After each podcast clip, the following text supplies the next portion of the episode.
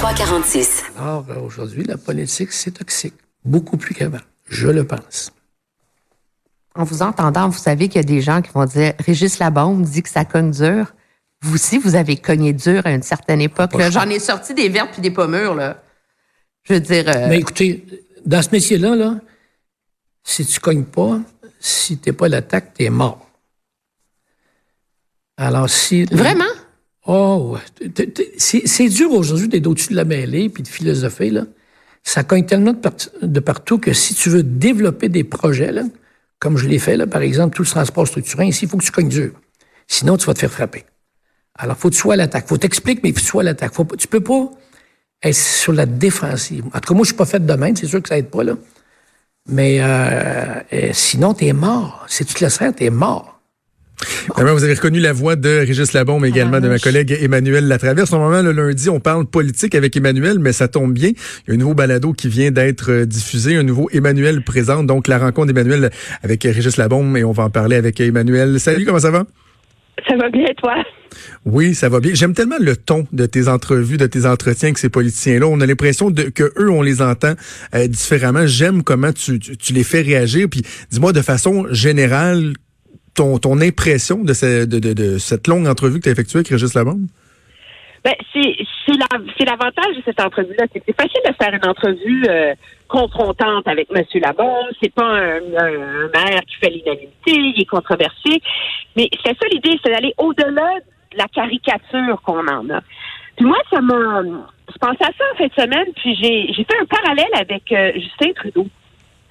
On reproche beaucoup à M. Lablôme euh, de foncer. tu sais, Puis il, il- il raconte dans l'entrevue que lui, à chaque matin qu'il rentre à l'hôtel de ville, il sait ce qu'il s'en va faire. Là. Ouais. Il a sa vision, il la met, il bouscule, mais il s'assume. Et je me demandais si Justin Trudeau, lui, quand il rentre au bureau à tous les matins, s'il sait exactement où il s'en va et ce qu'il veut faire. Puis je pense que c'est c'est c'est le style de leadership de M. Labombe. C'est un côté un peu qui même me suivre, là. Mais euh, ceci étant dit, il a quand même réussi à transformer la ville de Québec avec ça, tu sais. Et donc, euh, c'est une entrevue très, très intéressante parce que, bon, on aborde plein d'autres enjeux, la langue française, euh, euh, et je l'ai senti, euh, j'ai senti très en forme, très à l'aise avec qui il est, tu sais. Il y a une forme d'authenticité là-dedans qui est, euh, qui est quand même très rare en politique, hein. Ben, c'est intéressant dans le premier extrait, on va en, on en, écouter d'autres dans, dans les prochaines minutes, mais dans le pre- premier extrait où il parle de la politique toxique, euh, tu le confrontes un peu au fait que lui-même dénonce une certaine façon de faire euh, de la politique, mais il est pas, il est pas étranger, là, il est pas, euh, euh, il est pas sans faute là, dans, dans, dans ce domaine. Est-ce qu'il le reconnaît lui-même que ses façons de faire des fois ont peut-être été un peu raides? Oui, oui, euh, on se rappelle de ses déclarations assez outrageantes là, sur les fourreurs de système et etc. Il, il, il assume qu'il a la mèche courte, disons. Euh, mais il fait valoir qu'à un moment donné, c'est le prix pour faire avancer les choses et puis tant pis. Euh, je je sais pas qu'est-ce qui est ce qui est toxique dans la dans la politique d'aujourd'hui. J'ai j'ai beaucoup essayé d'y penser. Est-ce que c'est le fait que des politiciens comme M. Labombe ont la mèche courte, ils sont parfois vindicatifs, ou c'est le fait que le dans l'espèce de, de monde médiatico-politique d'aujourd'hui, on cherche toujours à mettre les politiciens en défaut. Et je Ouais. pense que lui, c'est dans ce sens-là qu'il trouve qu'elle est toxique. Euh, c'est pas seulement, c'est pas tant dans le ton du, du discours là, mais dans le fait que l'objectif premier, c'est tout le temps de mettre les politiciens en, en défaut au lieu d'essayer euh, de trouver des bons compromis, de faire avancer les choses et de et de coaliser les gens autour d'une idée. tu sais. À Québec, il y a bien des gens qui se posent des questions sur le futur de Régis Labombe. On a tous l'impression que ben, c'est probablement son dernier mandat. Et depuis déjà plusieurs années, on se demande est-ce qu'il pourrait être intéressé à la politique fédérale? Est-ce qu'il pourrait être intéressé à la politique provinciale? C'est le genre de, de questions que tu as abordé avec lui. On écoute un extrait, puis on revient ensuite. Pour étant ce que je suis, je me vois mal sur la colline parlementaire ou euh, au fédéral euh, à faire affaire avec toute la, la, la, la faune journalistique. Là. Je serais viré fou. Là. Ah oui? Non, non, ça aurait fini à coup de claque sur le nez. Là. Non, je suis pas capable. Pourquoi? Parce que c'est, c'est... Je suis trop malin. Alors, j'étais bien ici à Québec. j'étais bien ici à Québec. Vous feriez pas un bon politicien fédéral ou provincial? Non. Oubliez ça, ça n'arrivera jamais d'ailleurs. Ah non? Non. Pas capable. Puis, c'est, tu sais, c'est. Et si je suis patron en passant, c'est ce que j'aime aussi d'être patron. Alors, je peux faire ce que je pense qui est la vision. Je, travaille avec mes, collègues, on la partage. Mais je ne serais pas capable de faire autrement là, ailleurs. Je suis patron au Québec, ça fait mon affaire, j'applique ma vision, on, on réalise des choses. C'est intéressant. C'est très, très, très intéressant. Et je, je suis d'accord avec lui que je le vois pas nécessairement être député ou ministre d'un parti au fédéral ou au, provincial. Je, il y a un truc qui a euh, attiré mon attention. Il parle au passé. Hein. Il dit J'étais bien ici à Québec, j'étais bien ici à Québec. Ah, en tout cas, moi. Pas remarqué. Ouais, il fait comme si dans sa tête, il y avait comme une certaine idée qui était faite là sur son futur. Je sais pas, en tout cas, j'ai accroché là-dessus. Je sais. Oui, moi je sens. Écoute, je suis pas, je suis pas une experte là, de la, de la joute politique euh, au Conseil de ville, euh, de la politique municipale à Québec. Moi, je vois un, un politicien qui, son, son taux d'appui a quand même baissé dans les dernières années. Il est moins populaire qu'il était. Et objectivement, s'il réussit là, à finir de mettre son grand projet structurant sur les rails, que ça fonctionne avec le gouvernement Legault, l'espèce d'arrimage avec le troisième lien, il va avoir réussi ce qu'il voulait faire. Hein?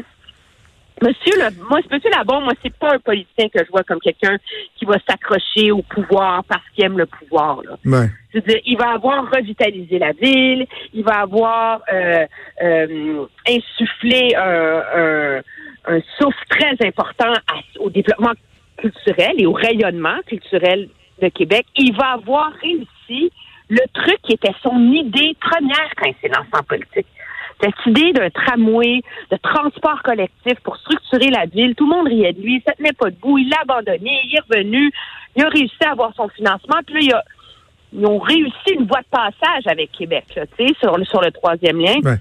Excusez, écoute, j'ai jamais été pour le, le troisième lien. Monsieur Legault, il veut, il dit comme ça, il dit, Monsieur Legault, il veut son tunnel. À un moment donné, là, ça sert à rien, là. Il va le faire, son tunnel, que je sois d'accord ou pas. Aussi bien de trouver une façon d'attacher les deux. Alors moi, je me demande si, tout ça finit pas par être sur euh, être en voie d'être réalisé, là, que finalement il aura pas lui accompli ce qu'il voulait accomplir.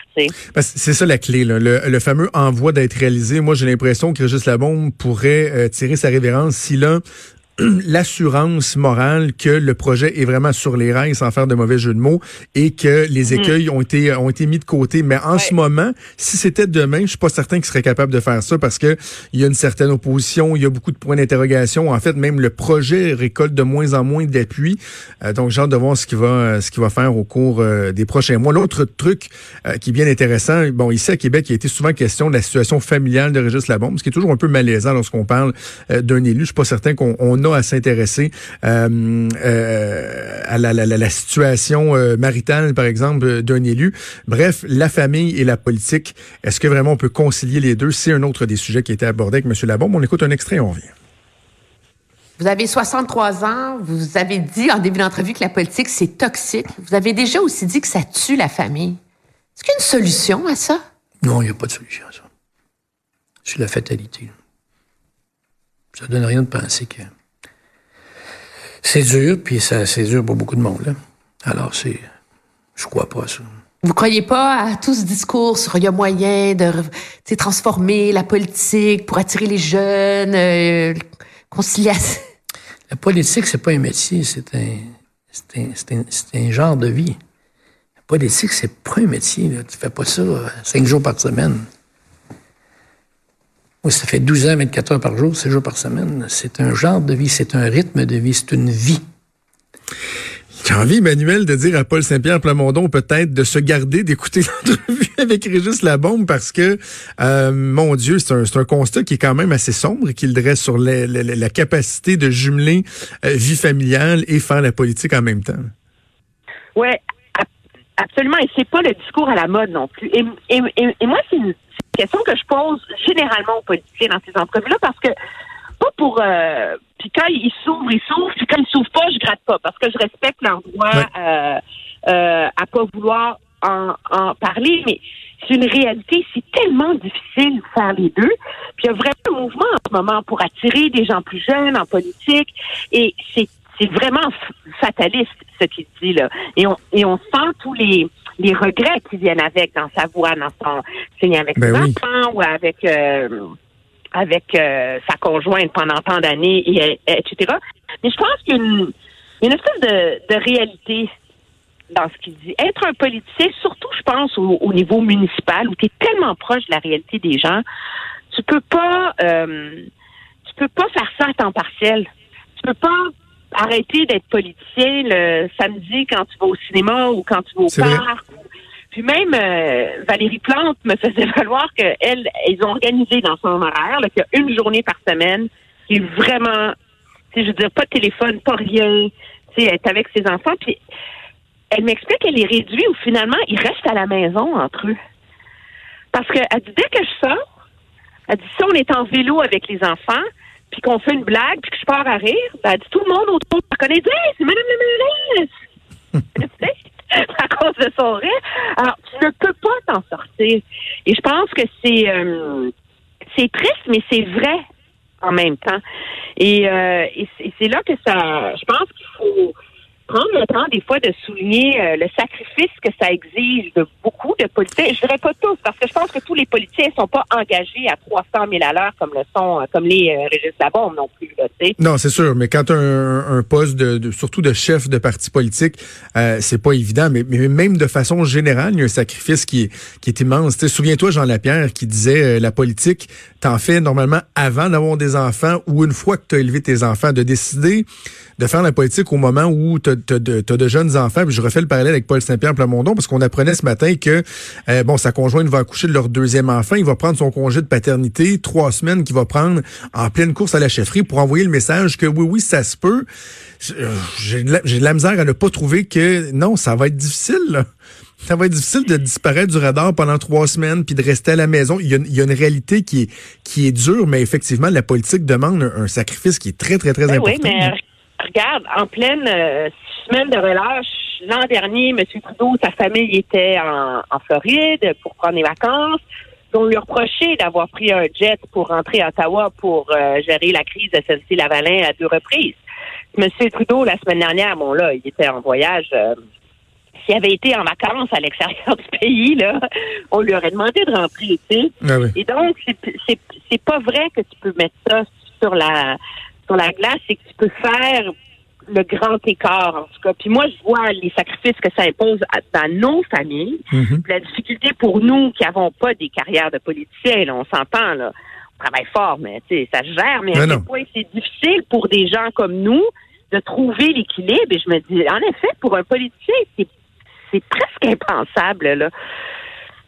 Voilà. OK, ben on- évidemment, on invite les gens à aller écouter ça. C'est disponible depuis ce matin. Le balado euh, Emmanuel présente euh, l'intégrale de cette longue entrevue avec Régis Labombe. Le temps nous presse, mais quand même, euh, un mot sur cette rencontre d'urgence que tient euh, Justin Trudeau. Bon, il a annulé son, son voyage à la Barbade. Merci. Et, et, et oui, il- il y avait vraiment pas le choix. Mais je veux, avant de t'entendre, je veux quand même souligner le fait que tout ça se déroule au moment même où François Legault, lui, sort main dans la main avec les communautés gris, les, les communautés gris pour annoncer ce qu'on présente comme étant un peu le prolongement de la paix des braves. La grande alliance démontre que lui est capable de s'entendre avec les communautés des Premières Nations pendant que euh, Justin Trudeau, lui, est en train de se dépatouiller avec ses ministres en réunion à Victoria. Oui, la comparaison est un peu facile parce que je pense que si M. Absolument, Legault. mais elle je, se fait. Je le critique pas. Si M. Legault est capable de savoir cette grande alliance et de se les bretelles aujourd'hui, c'est parce qu'il y a eu un premier ministre visionnaire et un chef d'écrit visionnaire, Bernard Landry et Ted Moses, qui à un moment donné sont assis puis regardez, c'est fini les folies là. Puis ils l'ont réglé en un an, cette- ce, ce dossier-là. Mais en attendant, moi je trouve, moi je vois dans cette rencontre-là avec M. Legault puis les cris, les, les clés sont, sont déjà déterminées de comment s'entendre avec les cris. Grâce à, à la paix des braves, puis avant Ouais. ça, la convention de la baie James. Faut pas oublier qu'en campagne électorale, M. Legault avait évoqué de faire des paix des braves 2.0 avec les Atikamekw, avec les Mohawks, avec les Algonquins, avec les Inuits, avec tu continues? les Niscapi. Ah oui, non, il y en- avait promis Et- plusieurs. Et la réalité, c'est qu'on on est, on, même à Québec, on, on peine à trouver la voie pour régler ces enjeux-là. Ceci étant dit, tant mieux si M. Trudeau a finalement réussi à, mettre tout le monde autour de la table. Révélateur que le ministre des Finances soit là. Euh, pour deux raisons. Euh, oui, il va falloir, pour négocier les enjeux de droit, il va falloir négocier des compensations parce que l'idée, c'est le partage des ressources. Mais même sans être cynique, la réalité, c'est que ça va avoir un gros coût pour l'économie canadienne. Et ça, c'est les projections de croissance, et, et c'est ça qu'il faut réussir à évaluer pour le gouvernement le plus rapidement possible, parce qu'objectivement, c'est ce qui détermine sa marge de manœuvre. Euh, et euh, mais euh, nos collègues de CBC euh, anglais ont réussi à avoir une partie de l'audio de la rencontre entre le ministre Mark Miller et les chefs Mohawk à Tiendinaga en fin de semaine.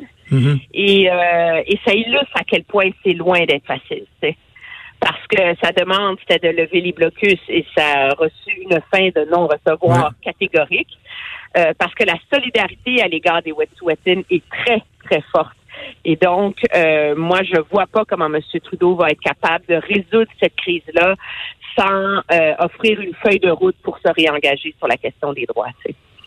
Pendant ce temps-là, il y a quand même des, euh, des chefs comme le chef Simon euh, à Kanesetaki qui disent, ouais, mais là, si on veut demeurer crédible, il serait peut-être temps qu'on lève les blocus et qu'on poursuive la négociation. Donc, c'est ce ben là où j'ai de voir... Euh, c'est la grande victoire, c'est dit, du leadership autochtone, je te dirais, dans les dix dernières années, c'est d'avoir réussi à abattre des grands pans de racisme qu'on avait à leur égard. Il y a eu un, travail d'éducation, de sensibilisation, de conscientisation extraordinaire qui a été fait au sein de la population. Et il y a cet appui maintenant envers leurs revendications. Puis je pense qu'il y a une partie des, des, Québécois ou des Canadiens, des Québécois en particulier, qui sont rassurés parce qu'on voit comment ça se passe bien euh, en Jamésie, euh, à, à la baie James, les ententes avec les cris. Finalement, le partage du territoire c'est pas c'est pas la fin du monde là. Puis ça peut bien fonctionner, puis tout le monde peut en sortir gagnant. Mais c'est facile de, de détruire ce capital de bonne foi là, justement parce qu'il est encore fragile et récent. Et moi, euh, je, trouve qu'il y a beaucoup de, de sagesse dans le discours du chef Simon là. Voilà, donc on va continuer de suivre ça ensemble cette semaine et je rappelle euh, ton entrevue avec euh, Régis Labombe sur le balado Emmanuel Présente qui est disponible depuis ce matin. Merci Emmanuel, on se reparle bientôt. Merci, au revoir. Salut.